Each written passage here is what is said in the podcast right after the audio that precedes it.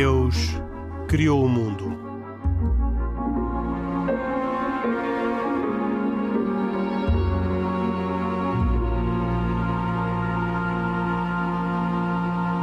Boa noite. Bem-vindos a mais esta edição de E Deus Criou o Mundo, um programa de autoria com produção de Carlos Quevedo e hoje com cuidados técnicos de João Carrasco. Comigo, Henrique Mota, como sempre, estão o Pedro Gil, católico, o Isaac Assor, judeu, e o Khalid Jamal, muçulmano. Falam a título pessoal e aqui expressam os seus pontos de vista na, eh, na certeza de que uh, também uh, representam, de alguma forma, um pensamento e uma tradição cultural das suas próprias religiões. Mas não são representantes oficiais das suas religiões. Gostava hoje uh, de falar sobre este processo de vacinação contra o Covid que está a decorrer. É um, um tema que afeta todos, aqueles que nos ouvem, aqueles que uh, querem ser vacinados e os que não querem ser vacinados, os que pensam que há riscos e os que pensam que não há riscos, e aqueles também que pensam que têm o dever de ser vacinados e aqueles que pensam que têm o direito de não ser vacinados. E começo precisamente pelo Pedro Gil, porque o Vaticano, recentemente, há umas semanas, se pronunciou contra aqueles a que chamou negacionistas, ou, sejam, ou seja, os que recusam receber a vacina. E expressou uh, uh, uh, a ideia de, do dever moral de as pessoas se vacinarem, não só para a sua proteção, mas como forma de proteger os outros. E gostava de aproveitar esta esta declaração, não só para perguntar ao Pedro Gil, mas depois também para perguntar ao Khalid Jamal e ao Isaac Assor o que é que uh, o islamismo e o judaísmo dizem sobre, sobre este assunto.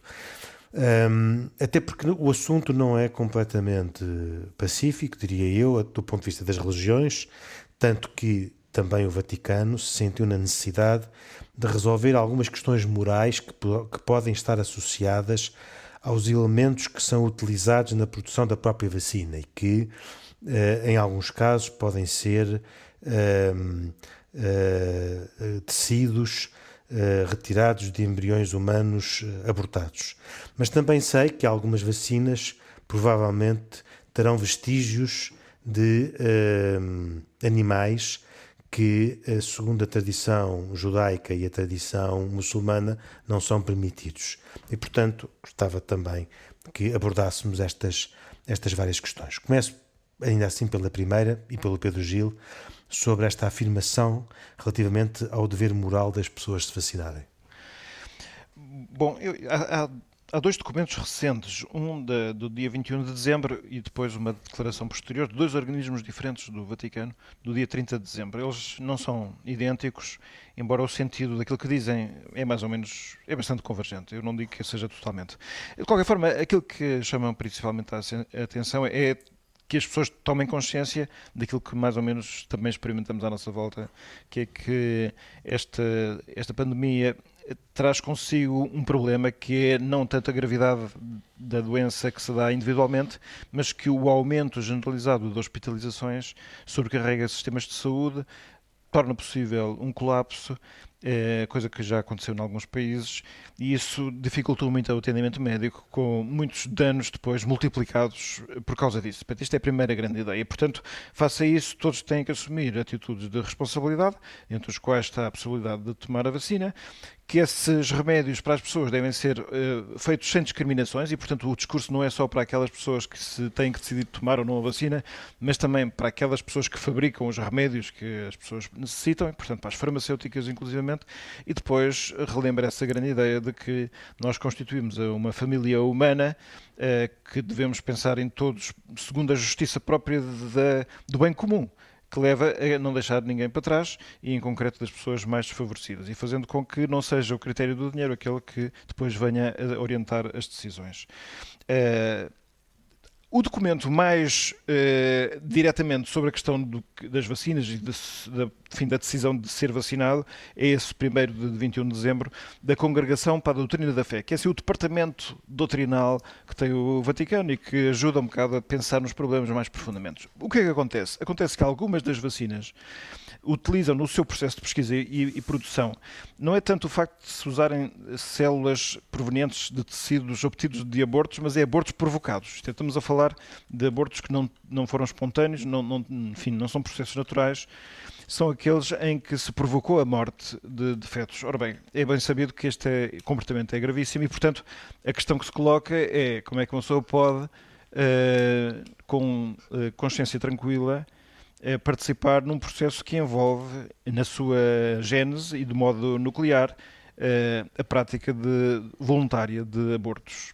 Pronto. É verdade que os abortos foram feitos nos anos 60, ao que parece, são dois ou três. Eh, bom, e o esclarecimento que faz a Congregação para a Doutrina da Fé estabelece seguinte, as seguintes ideias.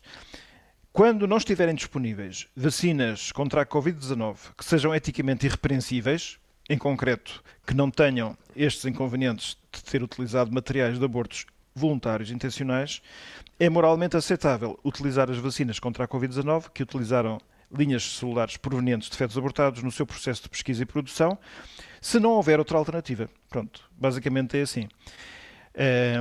Portanto, a questão é que a relação que cada um de nós tem ao ser vacinado com o mal feito no aborto provocado da, da 50 anos, ou 60 anos, ou 50, 50 anos. Não, já é uma relação muito remota. Isto não traz, contudo, a libertação do dever de termos consciência de que, eh, se for possível, não, não colaborar com isto, melhor. Eh, e que tenhamos sempre a consciência de que não podemos legitimar de modo nenhum, ainda que indiretamente, a prática do aborto. Muito, muito menos para fins instrumentais terapêuticos, quer dizer, as pessoas não podem ser usadas desta maneira. E este, portanto, é o sentido desta orientação que esta Congregação para a Doutrina da Fé estabeleceu no dia 21 de dezembro. Khalid Jamal, e para, para o Islão, uh, há um dever de, de vacinar uh, ou, ou, ou não? Oh, Henrique, vamos lá ver. A, a religião islâmica diz que é, é, é, é pró-vida, ou portanto é a favor da vida, e nessa medida tudo aquilo que sejam, no fundo, medicamentos, remédios, seja o que for, tudo o que seja em favor da manutenção da vida e da saúde e que não seja contra o organismo, é uh, mandatório, digamos assim, para todos os muçulmanos. No entanto, sem uh, ir já à questão, porque aqui há outra questão que pode que surge evidentemente e que aumenta ou agudiza o problema especificamente para nós muçulmanos, que é a eventualidade de a vacina ter uh, na sua composição, digamos assim, derivados de origem suína. E estes derivados de origem suína, como sabemos, os muçulmanos não ingerem uh, porco e nenhum dos seus derivados, não é?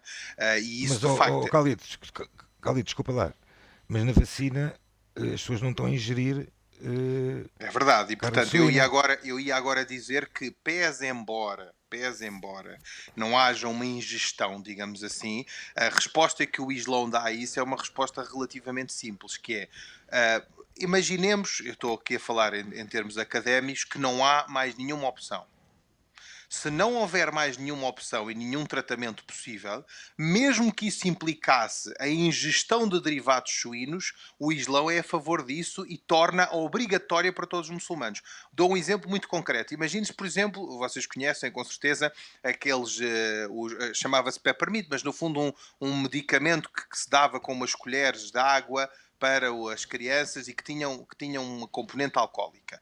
Caso um medicamento ou qualquer tipo de, no fundo, de, de, de remédio seja, tenha componentes que não são uh, permitidos pela religião islâmica, mas não havendo mais nenhuma alternativa, eles tornam-se obrigatórios. Portanto, a, a, proibição passa a ser uma obrigação. Outro exemplo que se dá muitas vezes é o exemplo, por exemplo, da carne de porco. Imagine-se, por exemplo, a, a, teoricamente, que eu estou no deserto ou estou numa outra zona qualquer e eu não tenho absolutamente nada para comer. Só tenho carne de porco e se isso eh, implicar a minha morte, ou seja, se eu, pelo facto ou pela circunstância de não ingerir a carne de porco, implicar a minha morte, eu sou obrigado a comer carne de porco. Agora, evidentemente, e como já tenho dito aqui várias vezes, a doutrina diverge. Já há fatuas, por exemplo, emitidos por uh, uh, dos Emirados Árabes Unidos que não veem qualquer problema e qualquer incompatibilidade nesta vacina, porque dizem que não, não comporta a ingestão de derivados suínos uh, e, portanto, nesse sentido não vêem qualquer obstáculo que os muçulmanos possam, sendo a única opção que se oferece, uh, no fundo, tomar a vacina, mas há outras eh, correntes mais conservadoras que dizem que preferiam que houvesse uma vacina, um compatível, que não tivesse estes derivados de origem suína. E por razões óbvias, porque, como sabemos, nós não, não, não ingerimos a, carne, a carne suína. Portanto, aqui no fundo há, há, uma, há uma, digamos assim,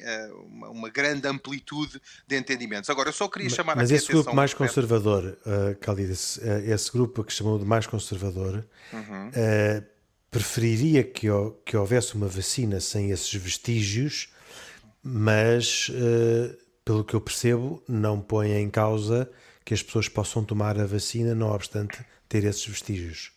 Não, Henrique, isso sim, porque a, a, a, a, toma da vacina, em princípio, nunca será posta em causa. Por ninguém, nem sequer por esses grupos conservadores. Admitindo, agora vem a parte mais difícil, que a vacina seja inequivocamente uh, para a cura humana.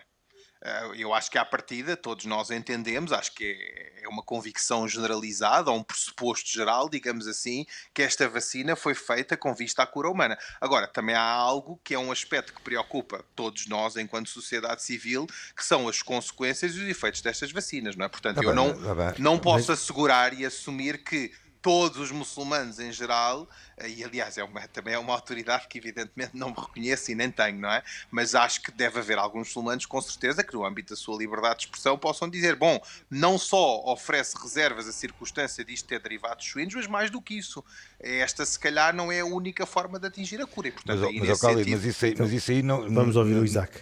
Isso aí nem, nem, nem nenhum católico, nem nenhum judeu, nem nenhum muçulmano se pode garantir que todos queiram tomar a vacina. Isso, é, isso é uma coisa. Mas, mas oh, Isaac, aqui há um aspecto, e isto é muito importante, só deixem-me roubar-vos mais 30 segundos para dizer o seguinte: uh, o, há aqui um aspecto que para mim é muito importante, que é nós estamos, como sabemos, num estado de exceção, não é? E, portanto, esta, este estado de emergência em que vivemos é, é um estado com características muito específicas e, com, e com, com, não tem princípio nem fim, portanto, temos aqui uma, uma, uma suspensão, vá lá, dos nossos direitos alargada no tempo. E há aqui um aspecto muito importante que é Normalmente estes estados de exceção têm modelos onde há muitas vezes uma, não estou a dizer que é o caso, atenção, especialmente de Portugal, mas há um normalmente são casos ou são situações em que há uma, uma, uma espécie de diluição das fronteiras entre aquilo que é o Estado de Direito Democrático e muitas vezes desenvolvendo mecanismos de propaganda uma hipermediatização e encenações mediatizadas que muitas vezes uh, oferecem dúvidas do ponto de vista da democracia. Ou seja, isto leva a que as pessoas desloquem o seu juízo de realidade para um juízo de medo e risco e funcionem sempre como se tivesse eh, uma catástrofe iminente. E isso depois mas a minha pergunta... de pessoas, não é? Mas a minha pergunta e o tema de hoje, Khalid... são não pessoas, Henrique. Certo, mas a minha pergunta e o tema de hoje é uh, para perceber se as autoridades islâmicas uh, uh, defendem que uh, os, os, muçulmanos devem tomar a vacina ou, ou não. Não. É, Henrique, não há uma unanimidade, tendo em conta que, mais uma vez, repito, não existem autoridades, okay. não há um Papa Islâmico que possa obrigar, ou melhor, sugestionar a todos. Mas a, a tendência é, é nesse sentido, sentido de, oh. de, tomar a vacina. Portanto, Vamos ouvir o Isaac sobre aquilo que é a, a tendência no judaísmo? Bem, a tendência do judaísmo claramente eh, é que as pessoas tomem a vacina.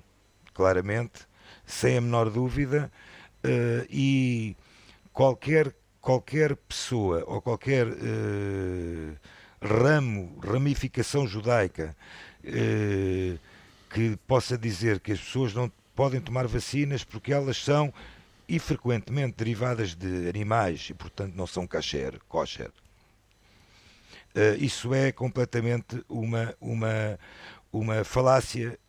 Uh, existem, não há dúvidas, existe uma, uma pequeníssima uh, leva de, de, de, não direi de autoridades, mas de alguns rabinos que, que podem uh, pôr em causa uh, a utilização da vacina, mas o, o, tanto o rabinato de Israel como os rabinatos de, de Inglaterra, de França, dos Estados Unidos, são completamente a favor da utilização da vacina. e para isso era importante também perceber um bocadinho qual é que é a posição judaica em relação à saúde. Sim. Uh, e parece um ponto uh, interessante. O, o, o, o, que é importante enfatizar é o valor judaico de Pikuach Nefesh. Ok? Tu, o que é que é Pikuach Nefesh? Pikuach Nefesh é salvar uma vida. Este valor é tão importante que muitas das proibições são suspensas quando confrontadas com o mandamento positivo de preservar a vida. Portanto, a preocupação que possa haver de alguma pessoa que a vacina tem porco ou tem lagosta é completamente irrelevante por este motivo. Eu agora, uh, e há uma declaração famosa, há uma declaração famosa na tradição judaica de que salvar uma vida é o mesmo que salvar o mundo. E mais que isto não se poderá muito mais dizer. Certo. Uh, oh, Henrique, eu, eu, eu pedi a palavra só para por um lado, eh, deixar uma pergunta no ar para, para que depois, se calhar, o Isaac e o Khalid pudessem intervir, depois de eu acrescentar aqui um elemento para completar o que disse há pouco. A pergunta que deixo no ar é eh, se no âmbito judaico e no âmbito islâmico, havendo como há reflexão sobre se se pode ou não eh, vacinar, tendo em conta que a vacina pode conter elementos provenientes de suínos ou de peixes não, não, não autorizados da, da lagosta. Uh, a pergunta é se não existe também uma reflexão sobre o facto destas vacinas terem sido fabricadas a partir de fetos feitos de abortos intencionais. Mas eu, eu, eu, eu, eu de... Mas eu agora ia completar o meu pensamento, que é para deixar essa pergunta aí a marinar nos vossos espíritos, para dizer que uh, neste mesmo documento, uh, que aliás o Papa aprovou, uh, vem-se também a dizer que, estando, podendo estar todos os fiéis cristãos descansados de que as vacinações reconhecidas, a vacina reconhecida como clinicamente segura pode ser usada com consciência certa de que não é um, uma cooperação formal com o aborto, dada a distância face aos abortos já provocados no passado e utilizados para o fabrico destas ou para a investigação destas vacinas. Vem-se também a lembrar isto que para compensar a ideia de que existe um dever moral de ser vacinado, o documento diz explicitamente o seguinte: a vacinação não constitui, por norma, uma obrigação moral, que por isso deve ser voluntária. Ok? Em todo o caso, do ponto de vista ético, a moralidade da vacinação depende não apenas do dever de proteger a saúde individual, mas também do dever de alcançar o bem comum. Bem que, à falta de outros meios para deter ou mesmo para prevenir a epidemia, pode recomendar a vacinação, especialmente para proteger os mais fracos e os mais expostos ao contágio. No entanto, Aqueles que, por motivos de consciência, rejeitem as vacinas produzidas com linhas celulares provenientes de fetos abortados, têm que tomar medidas com outros meios profiláticos e comportamentos adequados para evitar tornar-se veículos de transmissão do agente mas de infecção. Mas, mas, mas, mas, Pedro, e se não, e se não houver esses, esses meios... Uh, profiláticos. Que é o caso. Esses eu, eu, não, não sei. é ficar Aqui, em casa fechado. Exatamente, comportamentos adequados. Portanto, enfim, isto é só porque é assim. Meios profiláticos não, não existem, infelizmente. Eu, tirando, o, tirando a, a, quarentena, o isolamento. Pronto, que também são meios. Uh, e as bem, máscaras, são... e essas, as máscaras, e o são, gel são... e outras coisas. Sim, mas eu com isto só, não... quero, só quero dizer é que uh, eu, eu acho que este documento tem uma grande sensatez que ajuda, a, por um lado, a analisar o, a delicadeza do problema da vacina, ao mesmo tempo dizer que, na falta de outras alternativas, é completamente lícito ser vacinado, portanto, não, não, a pessoa não tem por que dizer, não, isto é errado, ou pode dizer, é, ainda assim, eu prefiro não, a pessoa tem que ter essa liberdade. Outra coisa é que aquele que o faça tem que levar a sua responsabilidade ao extremo e, e socorrer-se de outros meios alternativos que sejam eficazes dentro daquilo então, que Pedro Gil, quando na minha introdução eu referi que este documento do Vaticano falava numa uh, num dever moral de vacinação, disse mal. não, é, é, depois é que estamos aí. Eu vou explicar. É que estamos aí. Uma, é, uma, é uma a leitura eh, simplificada que se fizeram em alguns meios de comunicação. O documento em si próprio disse aquilo que eu acabei agora de ler. Outra coisa que se diz é que, dado o sentido de responsabilidade, há uma certa recomendação ou inclinação eh, muito favorável, tanto que, por exemplo, no Vaticano, no início de janeiro, começou-se uma campanha de vacinação para todos os funcionários. Portanto, há aqui vários sinais que indicam uma preferência. Mas eu, eu acho que é interessante é que se leva até ao fim a ideia de que, apesar de tudo, temos que respeitar a liberdade das pessoas e, portanto, não, não vamos criar certo, aqui mas, mas obrigações sim, obriga sim, absolutas. Pronto. Isso, isso, isso tem a ver muito com, com, uma, com a questão da liberdade também de, de, das pessoas, da própria pessoa. Sim, mas hoje em dia não é, não, é, não é demais sublinhar esse ponto, porque estamos numa época em que é muito fácil querer mas, oh, universalidade, mas, universalizar regras, verdade. não é? Esse é o problema. Era, oh Pedro, era aquilo que eu chamava a atenção há pouco, que é, no fundo, quem eh, que, esta, a tal criação de categorias de pessoas, quem não é contra o sistema, entra no negacionismo que o Henrique falava e é uma, passa a ser uma não, so, não pessoa. E é preciso recordar que as coisas não são o preto e branco, não é? Nestas matérias temos sempre aqui uma área, Mas, um, oh, infelizmente, oh, oh, um grau de incerteza muito grande em relação a uma ou outra solução, não é? Eu próprio confesso que não estou absolutamente seguro. Olha, eu estou completamente seguro.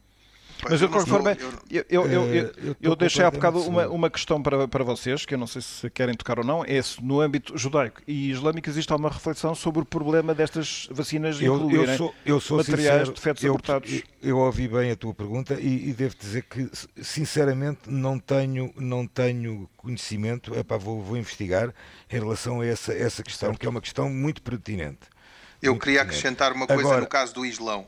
Ah, mas diz Isaac. Não, agora, agora uma, coisa que, uma coisa que também que é importante um bocado percebermos entre, um pouco na vertente judaica, da mesma forma que eu falei do Picor Nefesh, ou seja, salvar a vida, também existe uma coisa no judaísmo chamada Sakanat Nefesh, que é perigo para a vida. Ou seja, na crença judaica uh, temos algo que é, podemos dizer que é um pouco desafiador, que é entre aspas, dizermos que não possuímos nosso corpo, o nosso corpo. Eh, e, e Allah, a lei judaica, fala num, dá um exemplo interessante que é se nove pessoas forem expostas a um determinado vírus ou doença e não morrerem, a décima pessoa ainda precisa ser vacinada, porque o perigo é real. E uma baixa taxa de mortalidade ou morbidade não isenta de cuidados adequados. Ou seja, no judaísmo, a questão fundamental, volto a referir, é a questão do, do, do, do salvar a vida. Uh, e o perigo da vida, uh, uh, ou seja, suplanta também várias questões, como a questão que falei da, da, da questão de. Primeiro, cacharuto, leis da alimentação. Não há nenhum lugar em que se diga que não podes levar uma injeção de carne de porco. Aliás, ao Isaac, no nosso caso, volta, reforçando aquilo não que estás há. a dizer, estamos a falar de alimentação. São leis de alimentação, nós não estamos a falar. Ou seja, a lei alimentar e as restrições de origem alimentar cedem quando o valor se torna a vida. Ou seja, se nós tivéssemos hoje um impasse em que alguém nos dissesse assim, ou tomas a vacina ou perdes a vida amanhã, nós éramos obrigados a tomar a vacina. Isto à, à luz, de, ou, ou, ou, no fundo, em conformidade e harmonia aos cânones islâmicos. E isto acho que é, é universal. Agora, a questão é, no caso daquilo que o Pedro dizia, no caso do Islão há, há um pressuposto, há um princípio, eu estou a tentar aqui uh, organizar o meu pensamento para explicar. Imagine-se, por exemplo, uh, um, um, bife ou uma, uma, uma, um produto alimentar de carne halal, ou seja, mas que, por exemplo, tem, uh, leva vinho, vinho verde. Nós sabes, sabemos que muitas vezes os, os, as receitas têm, de facto, substâncias que podem não ser halal. Uh, há aqui duas, há aqui uma divergência mais uma vez, porque há algumas pessoas que entendem que quando, por exemplo, qualquer produto alimentar entra em contacto com o álcool, ele se torna automaticamente impuro, ainda que esse álcool evapore. E há outros uh, uh, clérigos, digamos assim, ou, ou imãs, que entendem que uh, olham mais para o resultado e não para os meios. Ou seja, por exemplo, o caso do flambé, ou o caso, por exemplo, de muitas vezes as coisas serem cozinhadas em vinho verde, desde que não haja vinho ao momento ou que a substância não tenha, não esteja lá no momento do consumo e, portanto, não provoca a embriaguez, que no fundo é aquilo que o Islão condena, então é possível aos muçulmanos comer um bife de carne de vaca halal se, ainda que ele tenha sido marinado, por exemplo, em vinho branco. No entanto, e aí eu acho que aqui é que é novidade. Um, um, o secretário-geral da, da escola ou da linha de fatuas egípcias, Dar al-Iftah, de seu nome Khalid, curiosamente, Khalid Imran, uh, ele, ele fala de um, de, um, de, um, de um princípio, de uma expressão que em, que em árabe se diz istihala. Istihala, no fundo, é o quê? É a transformação química das propriedades de uma determinada substância, resultando na remoção da sua natureza impura. O que é que eu quero dizer com isto? Quero dizer que, embora uma substância possa ser de natureza impura, ela pode converter-se em algo impuro, te, eh, algo puro, perdão, tendo em conta, no fundo, eh, não só a transformação química, mas também o objetivo ou o propósito que ela visa alcançar. E, portanto, no fundo, eh, Maior, há alguns imãs que estão, no fundo, a render um bocadinho essas evidências e a pensar essencialmente, como disse, na, na, no objetivo máximo, digamos assim, que é, que é de facto esse, a salvaguarda é, é o, da, da, saúde humana. Esse é, esse é que é o objetivo máximo, penso Sim, eu. senhor. Creio que uh, o assunto está esclarecido, explicado na perspectiva das três religiões uh, abraâmicas. Gostava de mudar de tema nesta edição de Deus Criou o Mundo e uh, gostava de uh, antecipar a próxima visita do Papa Francisco ao Iraque. As notícias uh, desta visita já, já, já não são recentes, o Papa visitará aquele país entre 5 e 8 de março. O que é mais recente é que, uh, pelo Natal cristão, na, na, festa cristã do Natal, o presidente do Iraque veio exortar os, os, os, os iraquianos a, a protegerem os cristãos, a serem uh, corteses com os cristãos. Uh, o que uh, pode, desde já, antecipar uma, uma um, um, preparativo da visita, da visita do Papa. Uma visita, aliás, em quatro dias, mas que onde o Papa se deslocará a, a, vários locais, uma visita muito intensa, queria dizer, e um dos locais é precisamente a planície Dur, ligada à memória de Abraão, que uh, congrega aqui a, a, raiz destas três religiões. E a minha pergunta, começando pelo Khalid Jamal, é uh, o significado que um muçulmano, uh, vivendo num país como Portugal, Khalid lembra sempre isso e, portanto, lembra sempre também a sua ocidentalização, mas o significado desta visita e o significado deste apelo recente do presidente iraquiano relativamente aos, eh, aos cristãos. Oh, Henrique, isto é essencialmente um motivo, um movimento de, de, reparação, se quiser, de reconciliação e de recuperação dos cristãos e, de, e, e que está em marcha no Iraque, que eu acho que ganhará, como o Henrique disse, ainda maior expressão com a visita do Papa prevista para março. E, portanto, como sabemos, o Iraque é um. Esta, esta notícia passou-nos quase despercebida entre o Covid e as, e as, diversas notícias, mas de facto houve este acontecimento que impressiona essencialmente por este pulo simbólico e transforma, transforma em algo tangível. Estamos a falar da da primeira celebração que ocorre no Iraque. Como sabemos, o Iraque é um país maioritariamente muçulmano, com cerca de 98% da religião islâmica e, no fundo, a sunita, e, e, e sunita em maioria, mas, mas também xiita muito presente, e, portanto, um, há aqui um acontecimento extraordinário que se manifesta, do meu ponto de vista, em três factos. Primeiro, o dia de Natal. Uh, declarado a partir de 16 de dezembro, passa a ser feriado nacional do Iraque através de uma votação unânime no Parlamento iraquiano. E, portanto, é resultado de um caminho com diversos avanços e de retrocessos, iniciado em 2008 e que teve agora uh, um, um, um sucesso graças ao forte apoio do presidente iraquiano e do patriarca caldeu, o cardeal Luís Rafael Sacco. E, portanto, este, este, é, este, este é uma forma de o Parlamento sinalizar um importante papel das comunidades cristãs no seu país, apesar dos difíceis anos de discriminação e de sujeição, infelizmente, à violência jihadista. Em segundo lugar, na véspera de Natal, na cidade de Caracós, foram distribuídos cerca de 1.400 cartões de Natal aos cristãos dessa cidade, enviado por muçulmanos de todo o país. Dezenas de caixas decoradas com desenhos atravessaram centenas, para dizer milhares de quilómetros, e foram para vários pontos militares de controlo para entregar desejos de boas festas, escritos à mão por sheiks, imãs, professores, comerciantes, aos seus irmãos cristãos. E de facto isto uh, mostra que as pessoas se movem pela fé e unem-se pela fé uh, uns e outros eh, e, e, que os fez irmãos no mesmo país, neste caso no Iraque.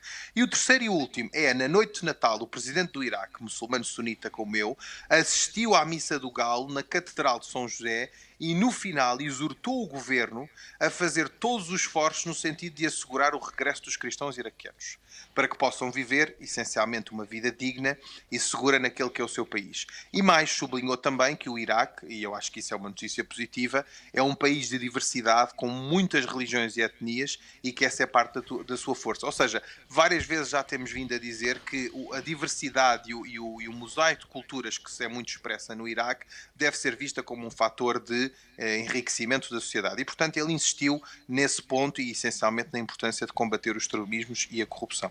Ok. O Henrique, é... Henrique mas, mas, sabe que este, não, não, é só esses três pontos que já são, eu considero impressionantes, mas já depois uh, do, da passagem de ano uh, no Iraque, uh, o principal líder xiita, Muqtada al-Sadr, que é líder de um partido com forte representação parlamentar, teve a iniciativa de criar um comitê precisamente com a ideia de fazer a restituição dos bens que foram expropriados aos cristãos. Por causa dos conflitos e de, do Estado Islâmico, sobretudo da planície de Nínive, eh, muitos dos cristãos fugiram, o seu património ficou para trás e houve uma ocupação selvagem eh, e generalizada, tanto mais que não houve nenhuma intervenção por parte das autoridades. E agora criaram não só esse comitê, mas já criaram endereços de e-mail e, e, e modos de acesso para que as pessoas possam, com os seus documentos que tenham, provar a propriedade de, de, das, dos seus bens para depois poder vir a ser restituído. E isto dirigido especificamente aos irmãos cristãos. E eu acho isto impressionante e positivo e queria também juntar mais este dado a esta reflexão. Sem dúvida, impressionante e positivo. E a, e a pergunta que me ocorre fazer na, na sequência desta, uh, daquilo que, que, acaba de ser dito é se este seria o objetivo da, do Papa ou se o Papa tem outro objetivo visitando o Iraque. Sabemos que João Paulo II e Bento XVI tiveram grande vontade de visitar o Iraque, as autoridades uh, do país não facilitaram uh, e não foi possível uh, concretizar as visitas que ambos desejaram fazer. Um, e agora Francisco vai ao Iraque. Era este o objetivo dele, ou, segundo o Pedro Gil, o objetivo do Papa Francisco uh, é outro ou, ou, ou, é mais outro? Eu suponho que estas notícias deixarão o Papa uh, muito feliz e satisfeito. Um, porém, eu julgo que ele, quando vai a um lugar, ele quer mesmo estar com as pessoas daquele lugar e sentir as dinâmicas de, de interação entre as pessoas. E, portanto, eu acho que tudo isto é, é vamos dizer assim, é um lucro não esperado, é um lucro bom, mas aquilo que vai acontecer é aquilo que vai acontecer durante os dias da permanência dele. O Iraque é uma, é uma sociedade e uma, um, uma população muito diversa.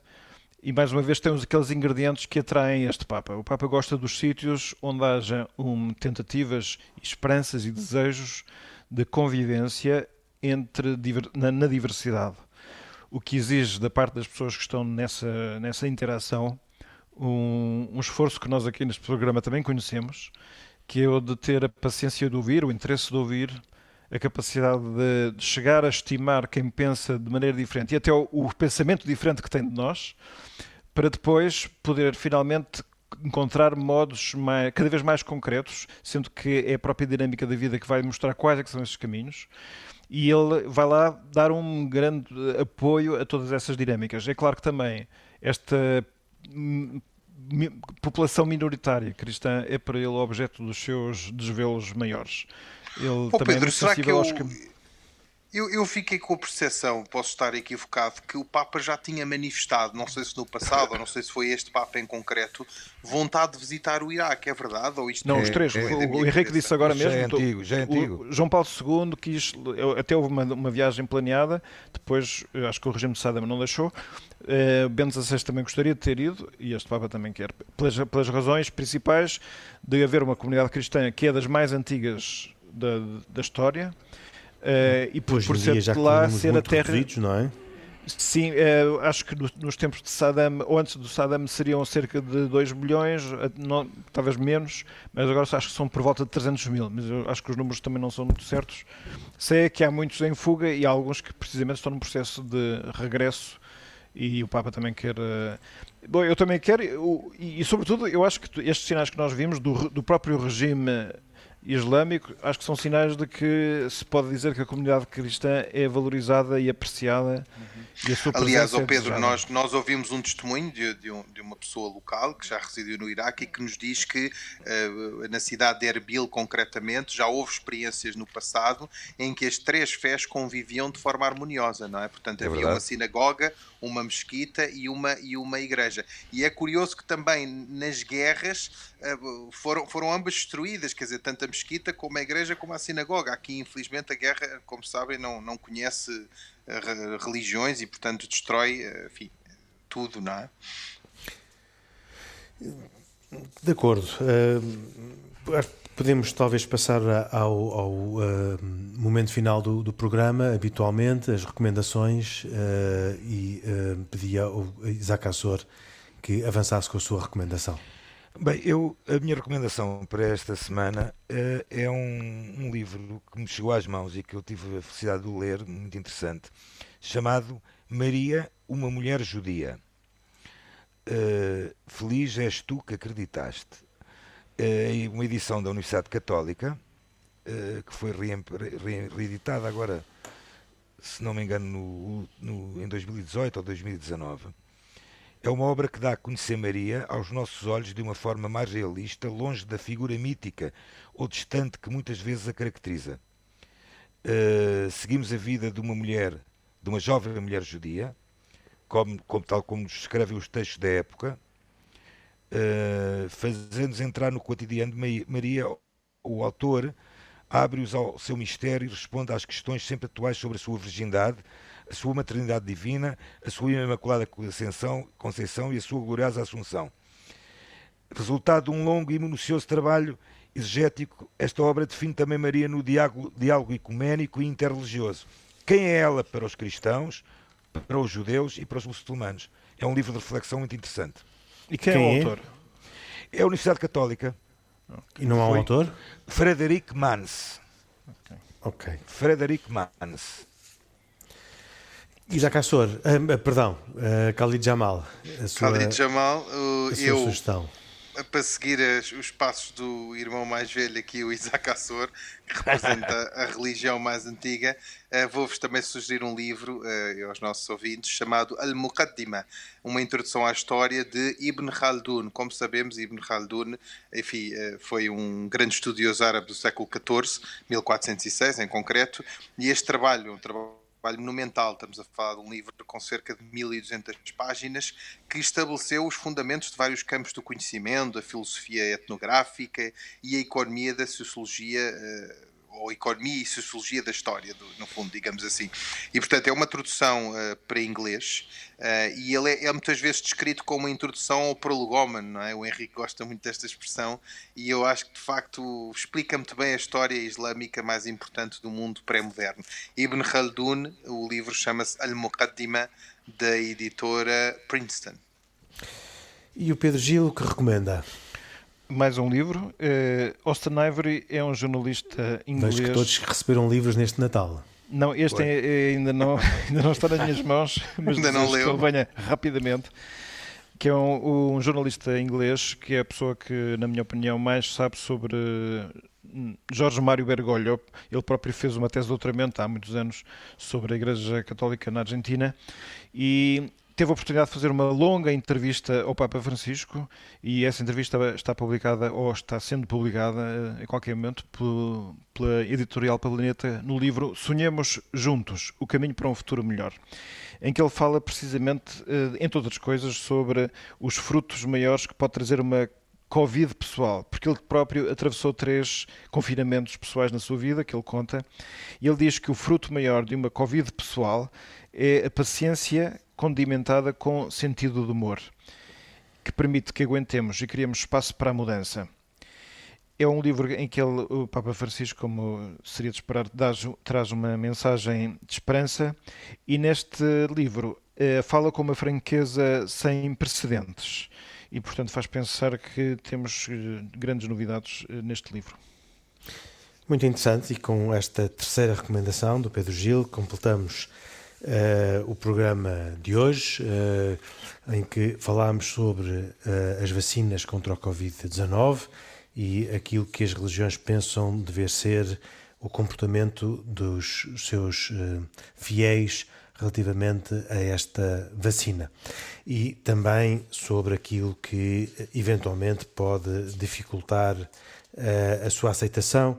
Vimos que para os católicos a, a existência de vacinas que usam Uh, materiais de abortos voluntários uh, poderia ser um problema, mas que foi esclarecido que uh, não será, foi esclarecido pela Congregação para a Doutrina da Fé, e judeus e muçulmanos também entendem que, afinal, vestígios de suíno nas vacinas não impedem que elas sejam tomadas. E, portanto, juntos propõem e defendem que uh, o processo de vacinação não tem obstáculos e uh, só depende da vontade de cada uma das pessoas. E com isto terminamos o programa de hoje, uh, um programa de autoria com produção de Carlos Quevedo e cuidados técnicos de João Carrasco. Comigo Henrique Mota estiveram Khalid Jamal, Isaac Assor e Pedro Gil. Todos voltaremos dois, oito dias. Até para a semana, se Deus quiser. Boa noite.